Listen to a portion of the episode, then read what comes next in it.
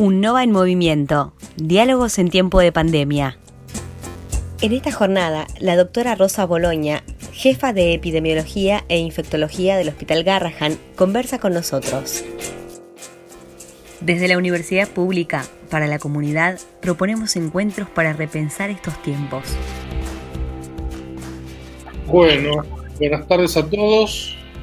Bueno, te cuento, Rosa, que estamos en un ciclo de charlas que organiza la Universidad Nacional del Noroeste de la provincia de Buenos Aires a través del Instituto de Política y Gobierno. Eh, en este ciclo eh, ya quienes participan son eh, todos actores importantes de la región, de las más diversas actividades, reunidos en torno a analizar las distintas informaciones que, plantea la situación de la pandemia. Y hoy, bueno, es el turno de este, tu turno, Rosa. Rosa Bolonia la presento, es la jefa del servicio de epidemiología e infectología del Hospital Garrahan. También es miembro del comité de expertos de la provincia de Buenos Aires.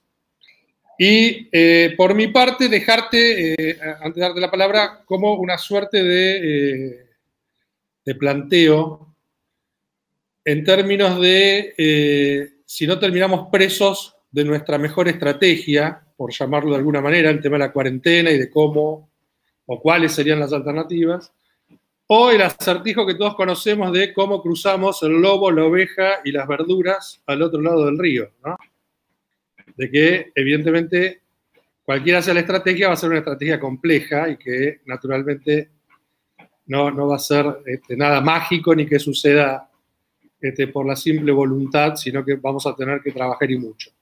Pero bueno, más allá de esta presentación, te dejamos eh, con la palabra y, insisto, la idea es que nos hagas una presentación y naturalmente después llevar adelante un diálogo con, eh, insisto, muy distintos actores, todos muy preponderantes de, de nuestra región. Y por supuesto, muchas gracias por haber aceptado nuestra invitación. Bueno, muchas gracias, a ustedes en primer lugar por darme la oportunidad de hacer esta presentación.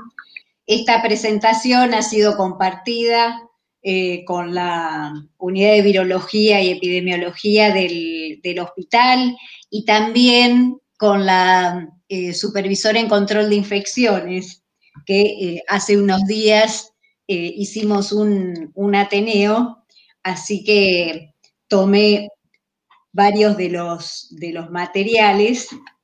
Y bueno, como ustedes saben, en el 31 de diciembre del año pasado se informó acerca de la aparición de eh, casos de síndrome respiratorio eh, agudo, una etiología desconocida, en un eh, inicialmente entre personas que estaban vinculadas a, un mercado eh, de productos marinos en la ciudad de Wuhan, en eh, China, y ya a la semana se había podido identificar el, nuevo coronavirus. A partir de ahí hubo diseminación en los países vecinos de la región y a través de los viajes a Estados Unidos, Europa, ya para el 30 eh, de enero, la Organización Mundial de la Salud declara eh, como emergencia de salud pública de, importancia internacional.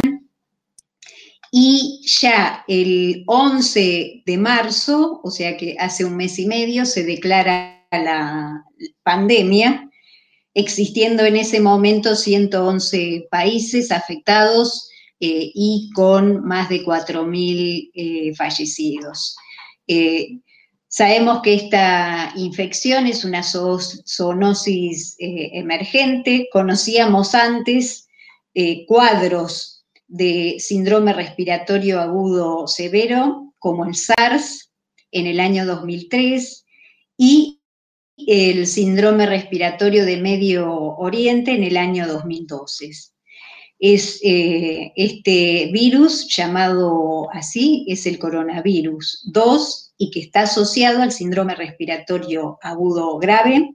Son virus zoonóticos, o sea que tienen un reservorio animal eh, que en este caso seguramente es el, murciélago, ha habido, hay un animal intermediario que todavía no está tan bien definido, y sabemos que existe el modo de transmisión eh, existente es por contacto directo y por inhalación de gotas respiratorias. Y la transmisión de persona a persona sabemos que en este momento eh, es un hecho. El virus es estable a temperaturas bajas, sensible al calor, es estable en superficies lisas, vidrio acero plástico y sabemos que es sensible a desinfectantes comunes. Estos datos son importantes como para saber bien eh, a dónde eh, va a estar el, virus, cuál, cuál es la supervivencia y de qué manera podemos también hacer la prevención.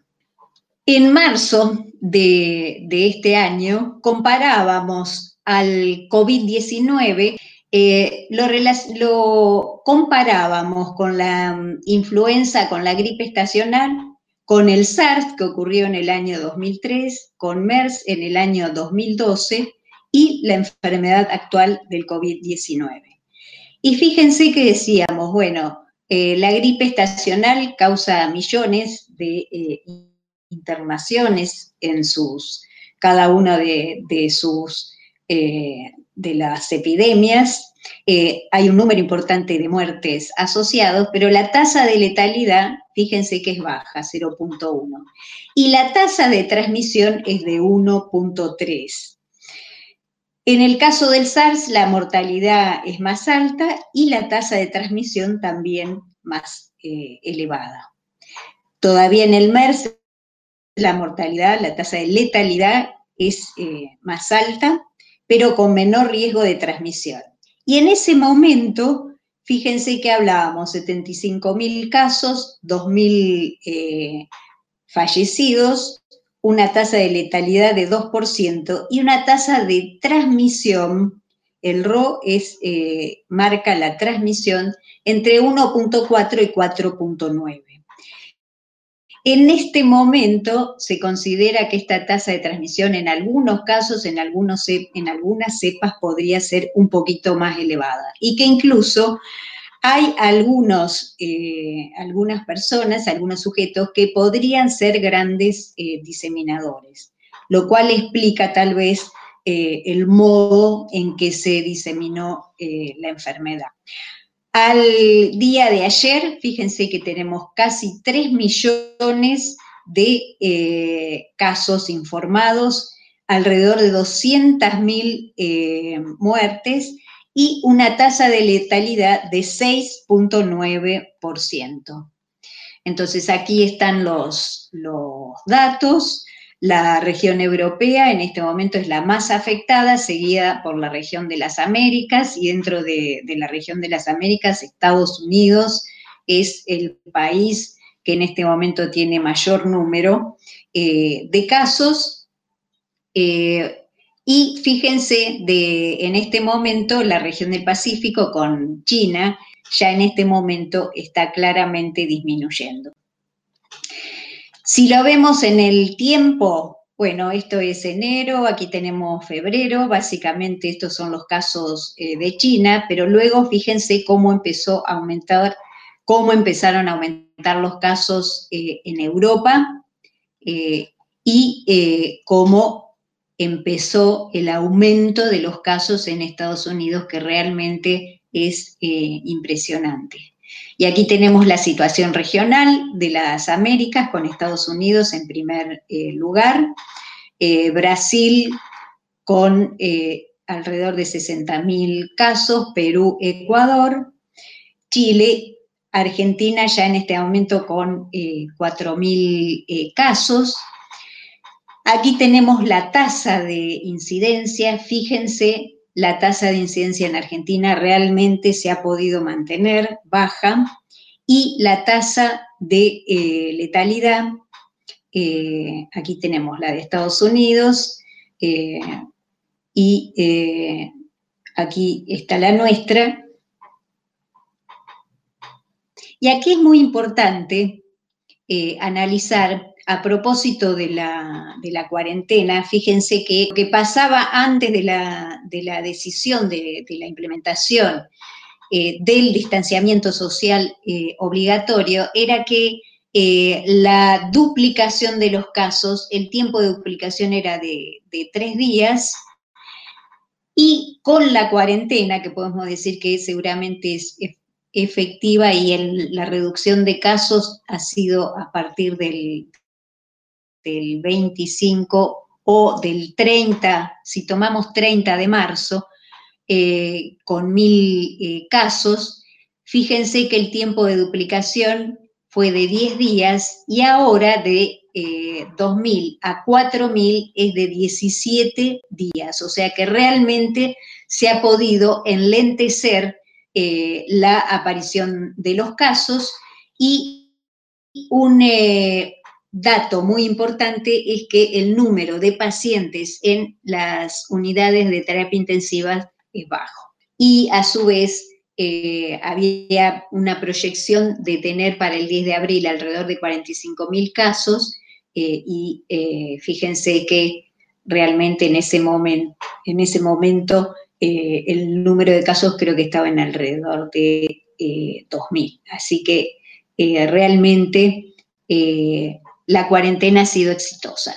Estas son las definiciones de eh, caso eh, que eh, en los últimos días, el 16 de, el 16 de abril, se incorpora esta definición. La provincia la está tomando ahora, que es más sensible porque en lugar de tomar fiebre de 38 grados, se toma a partir de 37,5 eh, con acompañado de uno o más de los siguientes síntomas, tos, odinofagia, dificultad respiratoria, y se le agrega este dato clínico de la anosmia o, eh, y eh, digeusia que había sido, ha sido referida por los clínicos como algo bastante específico sino tretiología que explique, eh, que explique completamente la presentación clínica y con los datos epidemiológicos.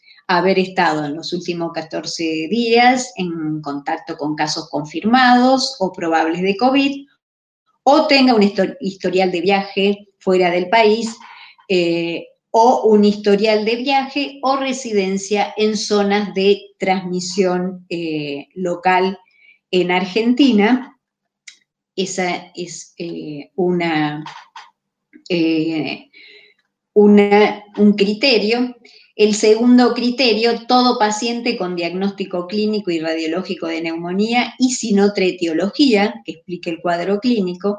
El tercer criterio, eh, todo paciente que presente anosmia o digeusia de reciente aparición y sin otra etiología definida, y sin otros signos o síntomas. Que en este caso hay que hacer una observación de 72 horas y luego ver si persisten los, los eh, síntomas, ahí hacer la toma de muestra diagnóstica.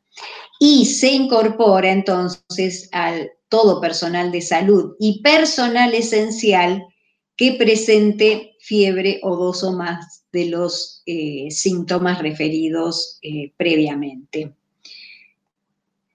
En pediatría eh, se mantiene todavía la mm, definición anterior, que es de fiebre y uno o más de los síntomas respiratorios, como dijimos antes, tos, odinofagia, dificultad respiratoria, con los mismos criterios epidemiológicos, o que el paciente eh, tenga diagnóstico de neumonía o todo paciente con infección respiratoria aguda grave, o sea que debe internarse eh, y que requiere internación en cuidados intensivos y sin otra eh, etiología que explique el cuadro.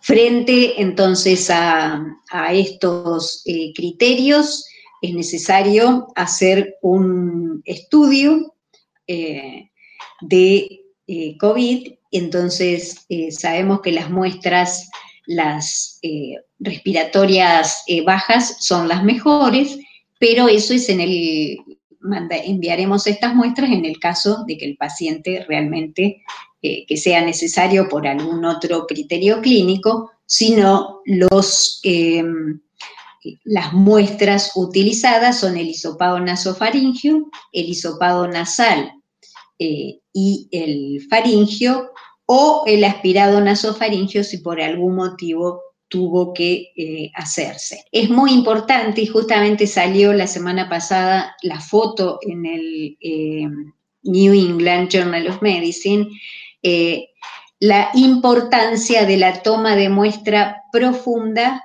y entonces llegar con el hisopo hasta la pared posterior de la faringe y allí entonces tomar dar vuelta el, hisopo como para varias veces, como para que se pueda tomar una, buena muestra. Eso es muy importante para la positividad. en este momento nos estamos manejando con, PCR, pero se están entonces por eh, incorporar también los métodos serológicos para la detección de anticuerpos. Eh, y bueno, y hemos visto también los estudios rápidos que, se han hecho en las distintas estaciones de transportes. O sea, ya comenzando a, introducirnos en, la presentación eh, clínica, lo primero que escuchamos eh, a mediados de febrero como el resultado de la misión eh, de la Organización Mundial de la Salud en, China fue la confirmación de que eh, cuando hablábamos de la distribución de los cuadros eh, clínicos, el 80% era leve, se trataba de cuadros respiratorios altos o neumonías leves o moderadas y que había un porcentaje eh, que requería internación, aproximadamente un 15% y un 5% que requería cuidados eh, intensivos. Entonces, acá tenemos los números de coronavirus y la probabilidad de muerte. Entonces, según edad, sabemos que afectan mayormente. Entonces, empieza a aumentar la mortalidad a partir de los 60 años y también eh, cuando está acompañado por enfermedades eh, preexistentes. Entonces, las, complicaciones eh, clínicas, fíjense que requerimiento de oxígeno en el 41% de los casos, ingreso a UCI 5%. Eh, es una enfermedad que es multisistémica, que compromete tanto el hígado como a nivel, o sea, mayormente desde ya el mayor compromiso es a nivel pulmonar, pero que compromete también a nivel eh, hepático, eh, renal, eh, hay cuadros de coagulación intravascular diseminadas, rhabdomiolisis y complicaciones infecciosas con shock séptico. El tiempo de recuperación es de dos semanas para las formas leves y de tres a seis semanas para las formas graves. En pediatría, ¿qué es lo que se ha visto? Primero que, la afectación es baja, con alrededor de 3 a 5%. Eh, por ciento. Eh, los cuadros son leves, moderados, incluso se considera que puede haber un número de pacientes asintomáticos eh, altos. la mortalidad es muy baja. fíjense, un 5.2%. 2% total de, formas graves y 0.6 que requieren eh, cuidados críticos. Los niños con enfermedad de base tienen mayor riesgo de complicación y también si analizamos la distribución según edad, eh, de este estudio que había un global de eh, complicaciones de 6%, en los menores de un año es de un 10%. O sea que es un grupo de riesgo y en particular los menores de seis meses. Aquí, eh, esto es para, como para comparar los signos y síntomas en los adultos versus los niños. fíjense que, los niños prácticamente en la mitad no hay fiebre, entonces eso nos plantea la, duda de que si no tenemos que hacer eh, más estudios eh, de, como para detectar al, virus aún eh, sin presencia de, de, fiebre, pero todavía estamos adheridos a la definición de caso que planteé antes. Otro detalle, fíjense la odinofagia, 24%, 35%, o sea que es, real, es realmente un signo que es para darle eh, importancia. La cefalea también, la cefalea persistente, eh, ahora que ya estamos teniendo eh, pacientes, algunos plantean un cuadro que es como una, una gripe que nunca tuvieron en, en su vida, con una cefalea importante, mialgias, decaimiento, y también puede aparecer diarrea. Algunos eh, algunos cuadros de presentación clínica inusuales. Acá, por ejemplo, eh, desde Francia eh, plantean que niños menores de, tres meses con fiebre como único signo y catarro de vías aéreas superiores, que tuvieron que ser internados y que presentaron signos neurológicos, pero que se recuperaron rápidamente. Otros signos eh, también eh, que son eh, atípicos, las alteraciones dermatológicas con signos de, púrpura y que volviendo, y lesiones que se transformaron en lesiones isquémicas y volviendo hacia atrás resulta que había contacto con la mamá y una hermana que habían tenido COVID. Y en referencia al, tratamiento, la verdad es que realmente las evidencias para eh, los tratamientos son eh, bajas, surgen de recomendaciones de expertos, poblaciones básicamente de adultos, por eso lo que se propone es em, hacer, eh, si se hace el, el tratamiento, incorporar a los pacientes al menos en el registro eh, y bajo eh, firma de consentimiento informado se está organizando el estudio, este ensayo clínico internacional, Solidaridad, con, las diferentes opciones de, tratamiento. Y este cuadro, o sea, de alguna manera es muy importante como para eh, poder comprender qué es lo que pasa con la enfermedad que todavía en realidad conocemos bastante poco.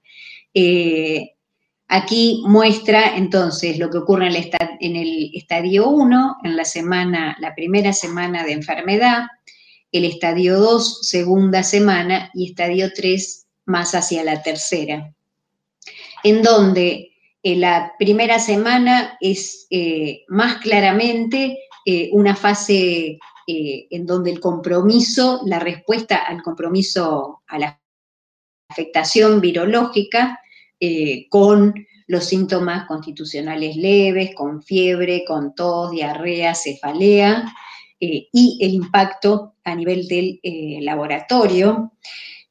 Ya en la, en la, segunda semana, que sería la, llamada pulmonar, con la aparición de la neumonía, empiezan a aparecer los signos relacionados con la respuesta inflamatoria del huésped dificultad respiratoria, taquimnea, hipoxemia, anormalidades, entonces, eh, radiológicos.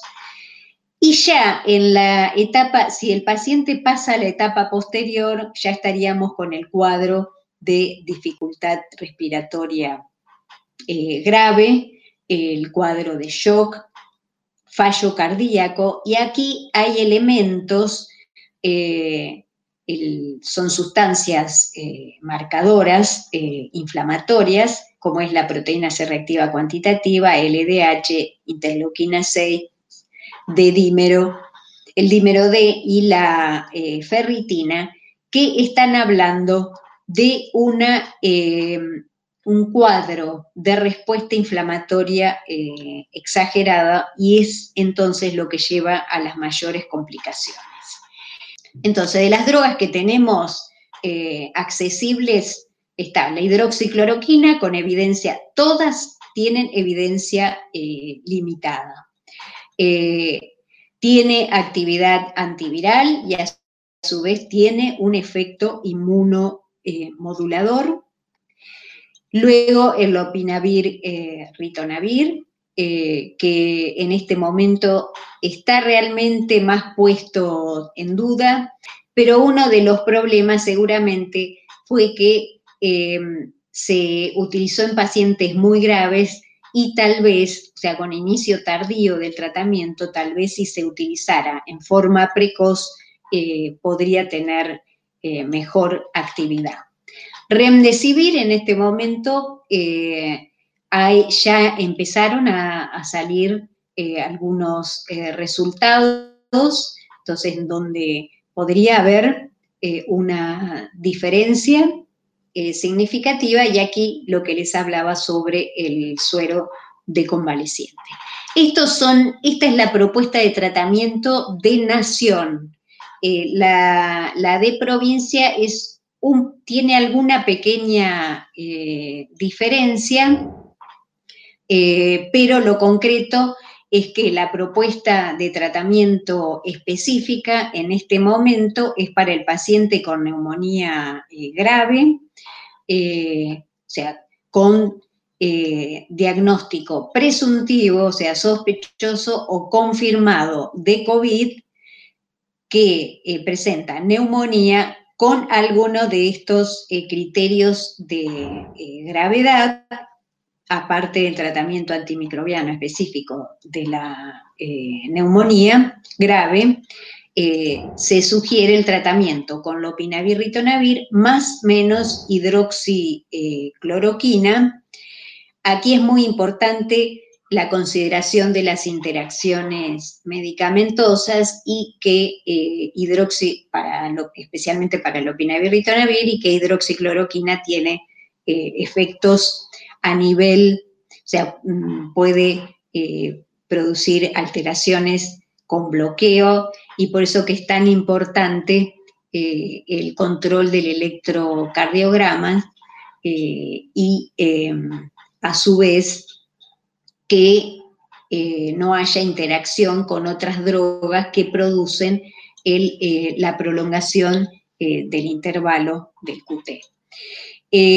También entonces se propone el tratamiento en aquellos pacientes que tienen neumonía sin criterios de gravedad, pero que tienen condiciones como es edad mayor a 60 o enfermedades de base como diabetes, enfermedad cardiovascular, eh, enfermedad renal crónica, o sea, enfermedades eh, de base que se asocian con mayor complicación. Y en este caso, el planteo es la administración de hidroxicloroquina o eh, lopinavir, ritonavir.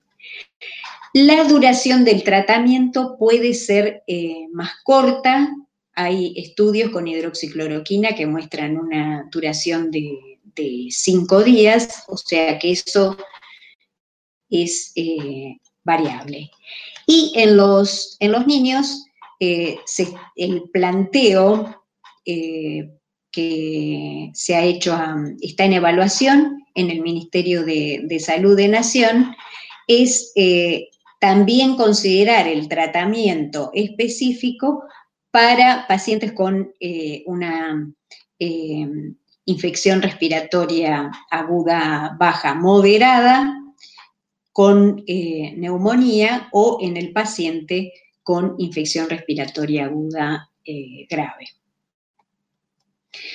Bueno, con esto quiero mostrar que hay una cantidad muy importante de estudios eh, clínicos en general que se están llevando a cabo en este momento y estudios de vacunas en particular. Así que hay, varios candidatos, eh, se está eh, avanzando con la posibilidad de la obtención de la vacuna por supuesto que hay un número de, consideraciones muy importantes porque todavía lo cierto es que es, un virus que, nos falta bastante para, conocer. Y quiero hacer algunos comentarios sobre la transmisión y el modo de, prevención. Se ha hablado mucho acerca de la estabilidad en el medio ambiente del, virus, eh, tanto en eh, la posibilidad de eh, aerosoles y la estabilidad en, superficies. Lo cierto es que no, no, se ha detectado en el aire de habitaciones de pacientes hospitalizados, con excepciones de los, los, lugares de salida, o sea, en, en sitios así muy limitados, allí se han podido eh, detectar el, virus. Pero si no, eh, la detección eh, se realiza mayormente en las superficies y ahí sí que es muy importante en todo lo que rodea al, al paciente. Este es un estudio de China que muestra lo que se estudió fueron muestras de superficie y de aire, y en la unidad de cuidados intensivos, que sabemos que hay eh, procedimientos que pueden producir aerosolización, allí sí se pudo detectar el, virus, eh, y en las muestras de salida de aire también en las unidades de cuidados intensivos. Fíjense que no es muy bajo en la sala general. Y en este estudio lo que se vio es que ningún miembro del personal de, salud se infectó con las precauciones apropiadas, o sea, con los equipos de protección personal adecuados, que en el caso de la unidad de cuidados intensivos es con el barbijo N, con la máscara N95 y en el caso de la sala general con barbijo quirúrgico más todos los otros implementos. Siguiendo entonces con la discusión acerca de si hay realmente eh, transmisión eh, por, vía aérea, eh, en este estudio lo que se sugiere, porque no es un punto que esté definido o demostrado, es la importancia del aumento de la tasa de ventilación ventilación natural y, minimizar la cantidad de personas que comparten el mismo eh, entorno. En relación a la, a la, efectividad de los barbijos, hay estudios que muestran que sí, que realmente es efectivo, y eh, otros estudios que no, que muestran que la eficacia es baja, en particular cuando estamos hablando de eh, nivel comunidad. O sea que por eso lo más importante es esto de minimizar la cantidad de personas que comparten los entornos, mantener el distanciamiento eh, social, higiene de manos, higiene de superficies. La otra pregunta es el rol de los pacientes eh, asintomáticos. En realidad se desconoce la carga viral y la infectividad, eh, porque los, en los estudios se detectan eh, por reacción de cadena de polimerasa, por los métodos moleculares, pero en realidad es muy difícil luego ver la infectividad, por lo cual, ¿cuál es el rol de los pacientes asintomáticos? En este momento no lo tenemos tan claro. Entonces, como conclusión de, esta parte, sabemos que el virus es estable en el medio ambiente, pero sensible a la desinfección con medios estándares, eh, con eh, ya los, los diferentes eh, desinfectantes, eh, hipoclorito de sodio, o sea, el agua lavandina, la clorexidina, los amonios cuaternarios. En situaciones que generen aerosoles puede permanecer en el ambiente, pero no sabemos si es viable y entonces es muy importante la ventilación de, de lugares y lo que decía anteriormente, que la proporción de portadores asintomáticos en realidad aún es incierta. Aparecieron ahora algunos estudios en el que parece que, es mayor de lo que había sido descrito antes, pero se desconoce el rol eh, en la pandemia. Y ahora voy a pasar rápidamente eh, las eh, recomendaciones de control de infecciones. Considerando entonces las formas de transmisión que dijimos antes, que es el contacto estrecho con las secreciones respiratorias que se generan con la tos o el estornudo de una persona enferma, que pueden entrar en contacto con las mucosas de la nariz, boca eh, u, eh, ojos, eh, y también, lo que dijimos antes, a través del contacto con las superficies. Esto es realmente a tener en cuenta, por eso que es tan importante la higiene y la limpieza de los lugares a donde está el paciente y a donde están el personal de salud o el personal en general, eh, como es el personal eh, esencial, que puede estar en contacto eh, con personas infectadas. Entonces, ¿qué hacer en la comunidad? el distanciamiento social realmente se ha demostrado como efectivo. El uso de barbijos o máscaras quirúrgicas no está recomendado en la comunidad sí se recomienda entonces en el ámbito eh, hospitalario y en eh, la comunidad usamos los eh, tapabocas si no se puede, o sea, a una distancia menor de un, metro y medio. Ahora en este momento está ya reglamentado, bueno, en la provincia, en la, en la ciudad de Buenos Aires y en otros lugares. La higiene de manos es muy, es eh, seguramente la medida más importante junto con el distanciamiento eh, social. Puede ser con agua y jabón, puede ser con eh, alcohol en gel.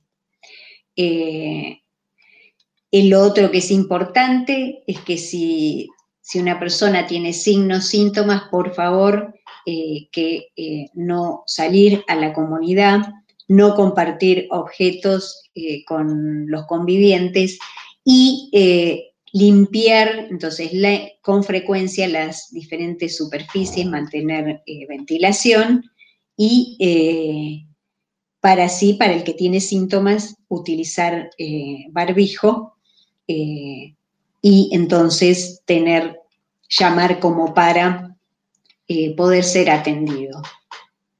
En el hospital, los elementos de protección personal necesarios para trabajar con pacientes sospechosos o confirmados de, COVID-19 son el camisolín, el barbijo, que será quirúrgico o N95, de acuerdo a que haya o no actividades que generan eh, aerosoles, antiparras o máscara facial y eh, guantes no eh, estériles. Aquí tenemos eh, la secuencia de colocación. Esto es muy importante. El personal, aparte de tener los elementos, es muy importante que se entrene en cómo es la colocación, como para que queden bien seguros, y sobre todo la secuencia de retiro, porque puede haber contaminación en el momento del retiro de los elementos. Entonces es muy importante que se hagan prácticas eh, con el personal, porque más allá de conocer lo que tiene que usar, tiene que acostumbrarse a sacarlo y también a retirarlo de manera segura. Las, aquí eh, vemos que se pueden utilizar o las antiparras o las máscaras eh, faciales. Eh, realmente las máscaras em, evitan la posibilidad de tocarse eh, otras partes de la cara y sobre todo no em, tocar los ojos, que es otro lugar por donde puede ingresar el virus. Acá esto es cómo limpiar la pantalla o, máscara y aquí importante para la colocación del barbijo quirúrgico, evitar eh, ángulos. Y en, los, en relación a los respiradores, eh, los N95 pueden ser reutilizables, ya el Comité de Control de Enfermedades de Estados Unidos, eh, el Ministerio de Salud de Nación, puede ser reutilizado, se puede utilizar hasta reutilizar hasta 15 días, eh, cambiarlo solo cuando se encuentre sucio, manchado, eh, y es de uso individual, personal, por lo tanto se puede guardar en bolsa eh, de papel con el nombre y también poniendo la, fecha eh, que se ha empezado a, en que se ha empezado a utilizar. En este corto tiempo que llevamos de esta pandemia, es muchísimo lo que hemos tenido que aprender y eh, las situaciones que, estamos eh, experimentando. Bueno, realmente en nuestro país eh, se han tomado medidas excepcionales para una situación realmente excepcional y por lo tanto realmente es un trabajo que nos convoca a todos como para, para poder poner lo, mejor eh, que tenemos y sabemos eh, que eh, el costo de, la pandemia y de las medidas que se han tomado es muy grande, pero realmente los resultados muestran que está dando resultado. Así que, bueno, ojalá que podamos seguir con esta curva aplanada y que podamos avanzar en el, conocimiento eh, de esta enfermedad como para llegar rápido eh, a eh, tener una vacuna, que es el modo de prevención que es realmente específico y que esperamos tenerla pronto. Muchísimas gracias por, por, tu explicación y por toda la presentación, la verdad que muy, muy ilustrativa y muy clara y en estas épocas es lo que más se necesita. Así que bueno, Caro, abrimos la posibilidad de las preguntas, ¿te parece? Sí, Dania, me parece perfecto. Rosa, eh, antes que nada agradecerte por eh, todo lo que nos has contado, por enseñarnos todo lo que ustedes van aprendiendo de este nuevo virus en nuestra universidad. Estamos muy abocados al tema en cada uno de los puntos que mencionaste lo que vamos a hacer ahora, eh, nos morimos por preguntarte, las investigadoras que estamos en el laboratorio, pero vamos a abrir entonces a la discusión, a las preguntas, eh, hacia Rosa, quien quiera eh, empezar. Sí, estamos trabajando, por suerte, investigadores, médicos, bioquímicos, todos por lo mismo en conjunto y todos aprendiendo de todos. Así que trabajando muy fuerte en esto en, Junín y agradecemos que esté con nosotros. Si quieren eh, levantar la mano, eh, empezamos con las preguntas. Buenas noches. Eh, es Mariano Cánova, yo soy el jefe de servicio del laboratorio del hospital. Por un lado, agradecerle a la doctora por la presentación, la verdad que muy clara, no quiero extenderme mucho porque ya Carolina este, hizo una buena referencia de la charla yo que, le quería preguntar y por ahí que no se tocó en la, presentación, que creo que es por desconocimiento todavía, porque hay falta de información, está relacionada a este, todos estos nuevos test que están saliendo eh, de distintos laboratorios, que ya tienen, por supuesto, más experiencia en otros países, los que ya todos conocemos, este, que son métodos serológicos que detectan anticuerpos, este, sobre todo IgM, este, para coronavirus, los cuales hay de distintas marcas que tienen, por supuesto, distinta sensibilidad. Entonces, un método serológico es mucho más factible de realizar, por supuesto, este, no suplanta al otro método para nada, pero es mucho más factible de realizar en cualquier laboratorio que tenga la aparatología este, adecuada.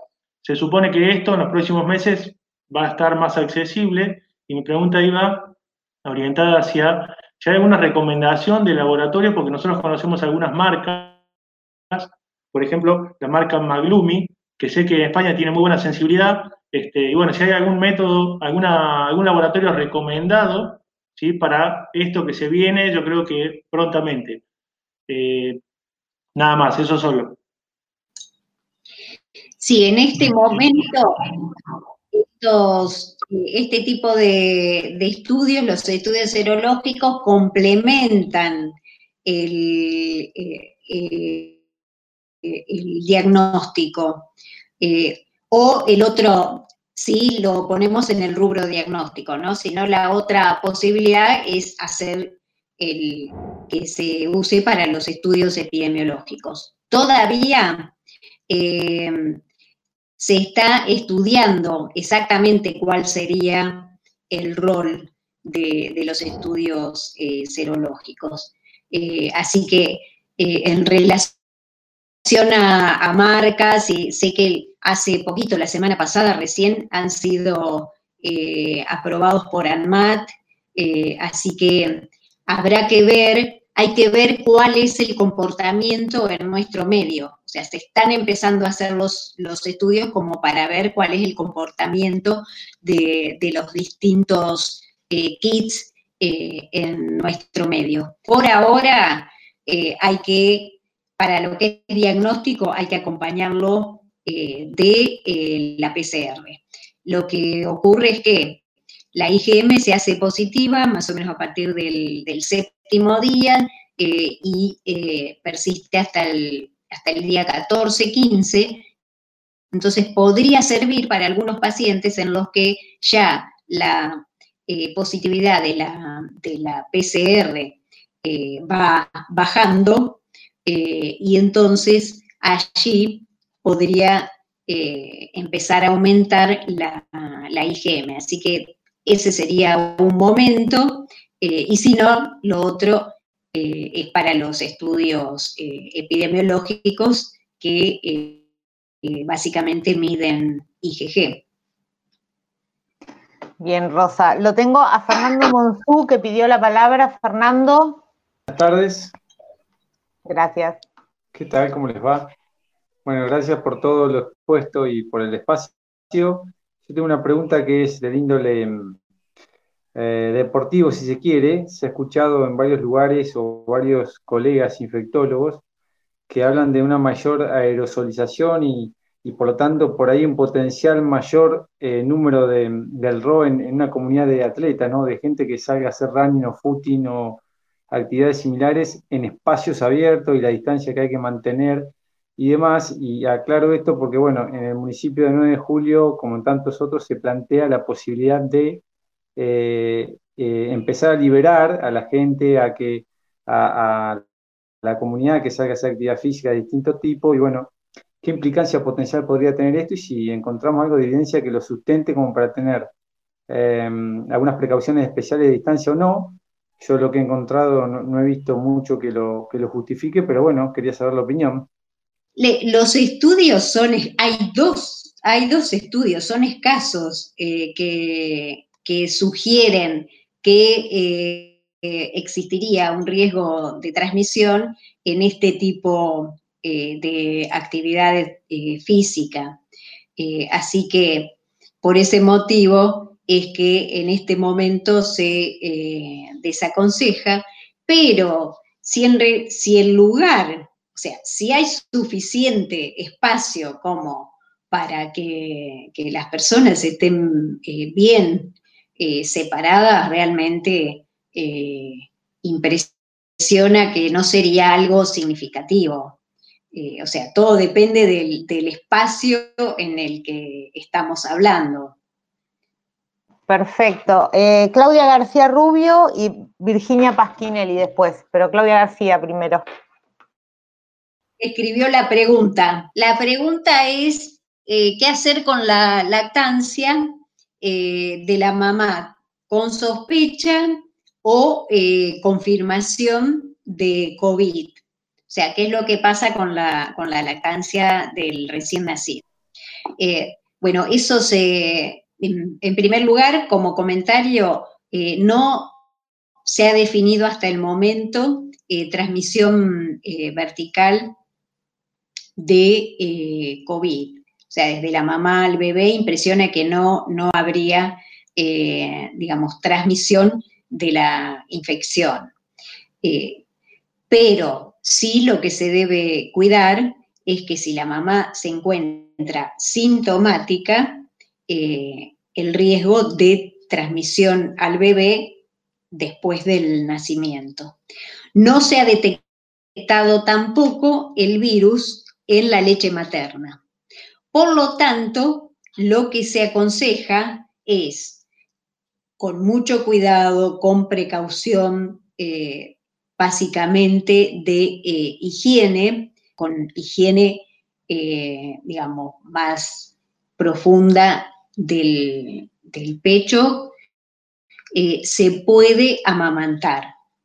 Eh, y lo que se plantea en la recomendación que ya está como guía del Ministerio de Salud es que, bueno, hay que tanto como para lo que es el compartir la posibilidad de compartir la habitación con la mamá, guardando una separación, digamos, de, eh, más o menos dos eh, metros dentro de la, habitación, como para amamantar, esto tiene que ser hablado eh, con, la, con, la, mamá y bueno, y decidido desde los padres con el médico y desde el equipo con el médico, digo, con el equipo de salud, y el equipo de salud entonces tiene que trabajar como para brindar la mayor eh, seguridad, como para que se pueda eh, hacer el amamantamiento.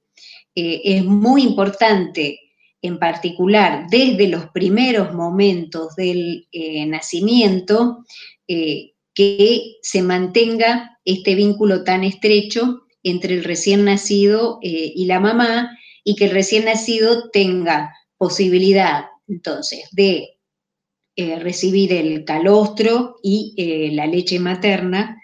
y bueno, eso debe hacerse siguiendo los pasos de higiene y cuidado como para, bueno, la mamá con su barbijo quirúrgico, como para que el bebé no se contamine. Bueno, Virginia eh, Pasquinelli nos habías pedido la palabra. Vir. Hola, ¿qué tal? Buenas noches. Primero, Rosa, muchísimas gracias, muy clarificador y, completa la, charla. Eh, bueno, yo soy investigadora de, la UNOVA y trabajé siempre en inmunología e infecciones. Tengo algunas eh, preguntas, ya, ya las fuiste contestando, una era sobre todo sobre los test serológicos, pero lo otro era ver si nos podías dar un, poco de información, que por ahí vos lo conocías, yo eh, personalmente desconozco, eh, de qué rol estamos teniendo en este proyecto, en este clinical trial de, la OMS, el Solidarity, Solidaridad, que vos lo nombraste, para ver si, si, nos podías contar un poco de cómo se está avanzando en eso, si hay alguna recomendación. Se van a explorar las diferentes opciones de, o sea, todas las diferentes eh, opciones que, mencionamos de, tratamiento. Eh, o sea, que es, eh, va a ser con hidroxicloroquina, con em, lopinavir, ritonavir, con y sus combinaciones el número de países, hay un número de países interesantes que, eh, van a ser incorporados y lo que sé también que es para pacientes eh, adultos. Eh, el investigador principal del estudio acá en la Argentina es el doctor Gustavo Lopardo. así que por ahí, si, quisieran tener más detalles, yo puedo, puedo conectarlos con ellos como para eh, que, puedan ver. No sé exactamente la cantidad de, centros que, se van a incorporar, pero eh, la idea es que sea un número interesante, justamente, que haya acceso con eh, varios centros, aunque sean pocos, pocos pacientes. Bueno, eh, Jerónimo Dos Reyes. buenas noches a todos. Buenas noches, doctora. Muchas gracias por su tiempo. Mi consulta es la siguiente. en, la en, la manipulación de cuerpos de personas fallecidas, ¿hay que tener las mismas, los mismos cuidados y recomendaciones que las personas vivas?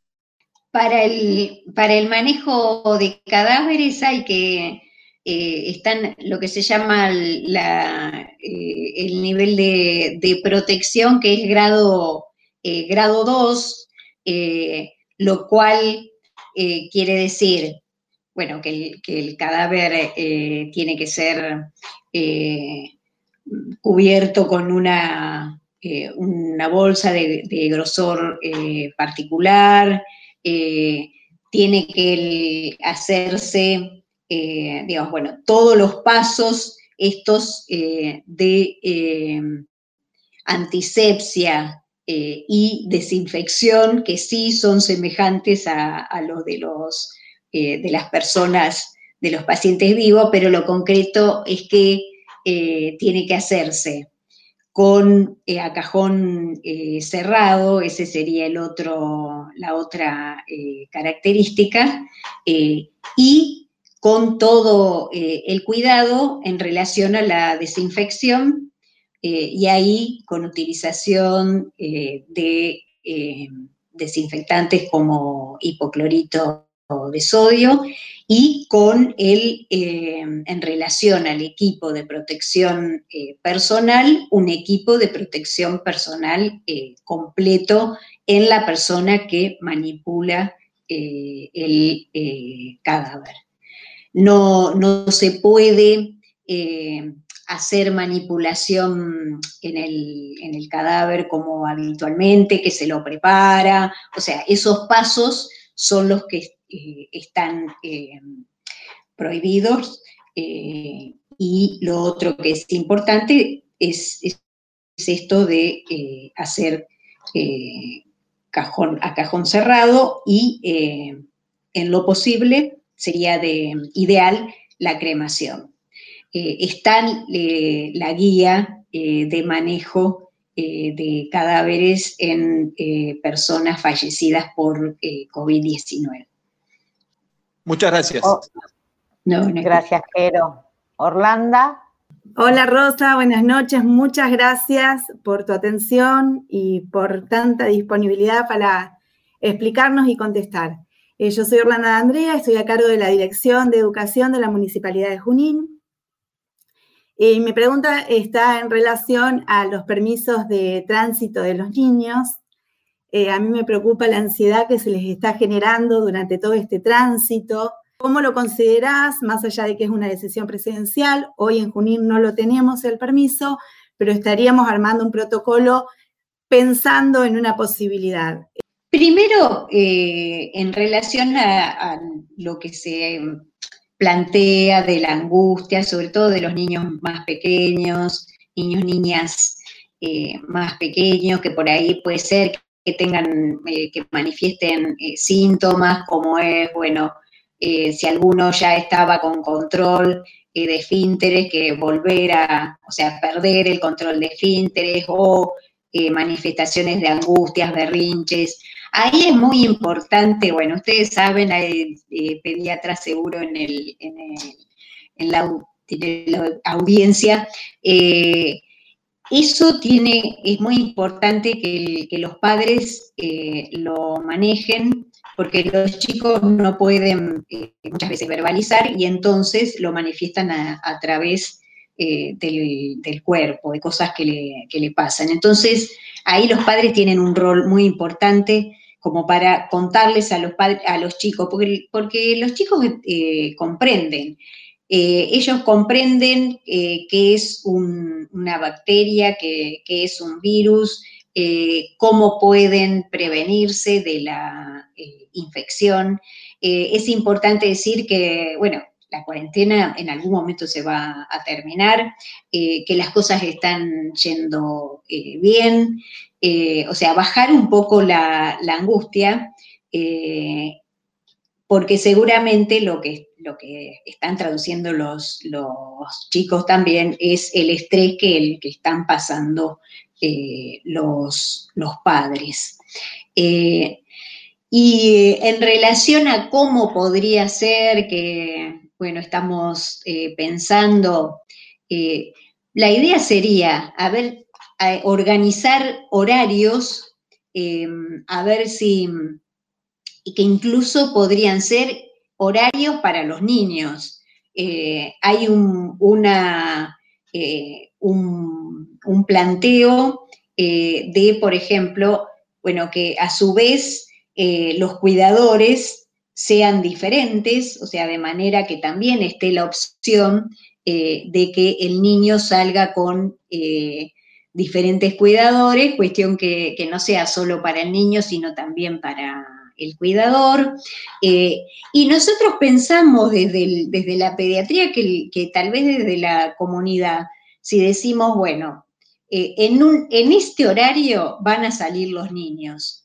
Eh, y entonces el resto, en ese horario, tal vez que no salga, incluso que se, que se pongan, se había pensado, bueno, según el número de DNI, en espacios espacios eh, que sean más limitados, eh, a unas cuadras, qué sé yo, cinco cuadras eh, a la redonda, y, bueno, y planteando que los padres a su vez entrenen a, los niños de, cómo va a ser esa salida, que no, no, va a poder ir a abrazarse con el compañerito que se va a encontrar, pero sí que pueden hacer otro tipo de actividades, pueden cantar, pueden bailar.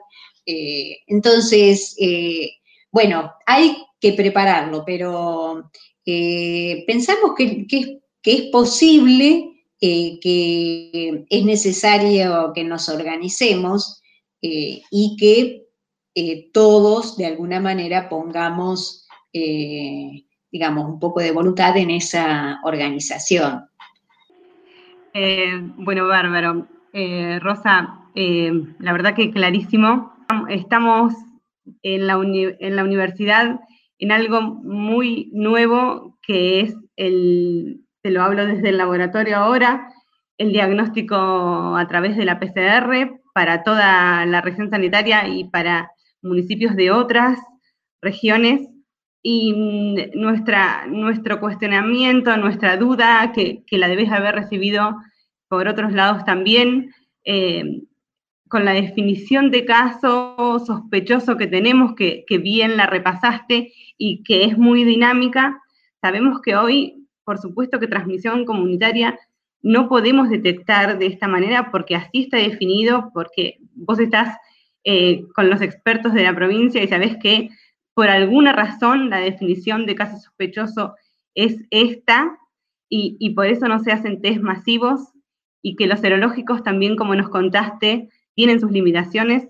Entonces, este, si querés redondearnos este tema, si querés darnos tu visión. Primero, eh, creo que es importante decir que el número de pruebas diagnósticas que se están haciendo es suficiente, eh, porque eso eh, creo que es que ese creo que es un, tema que, se ha discutido mucho eh, y eh, impresiona que, bueno, de acuerdo a los, a, los datos que tenemos, que estamos en este momento en menos del 10% de positividad en las pruebas diagnósticas, o sea que impresiona que el número de, pruebas que, que, se están haciendo es suficiente. en relación eh, a las pruebas serológicas, eh, seguramente más a corto plazo se van a hacer estudios eh, epidemiológicos. y justamente, tal vez desde la universidad se pueden plantear algunos proyectos, porque hay algunas experiencias bueno, por un lado, lo que son los estudios epidemiológicos con los estudios serológicos existentes. Pero hay otros estudios, eh, y lo digo así como mm, eh, para, sabiendo que del otro lado hay personas que se dedican a la investigación, En Estados Unidos, en algunas comunidades en donde no había todavía eh, casos eh, de COVID, eh, se exploró la eliminación por materia fecal.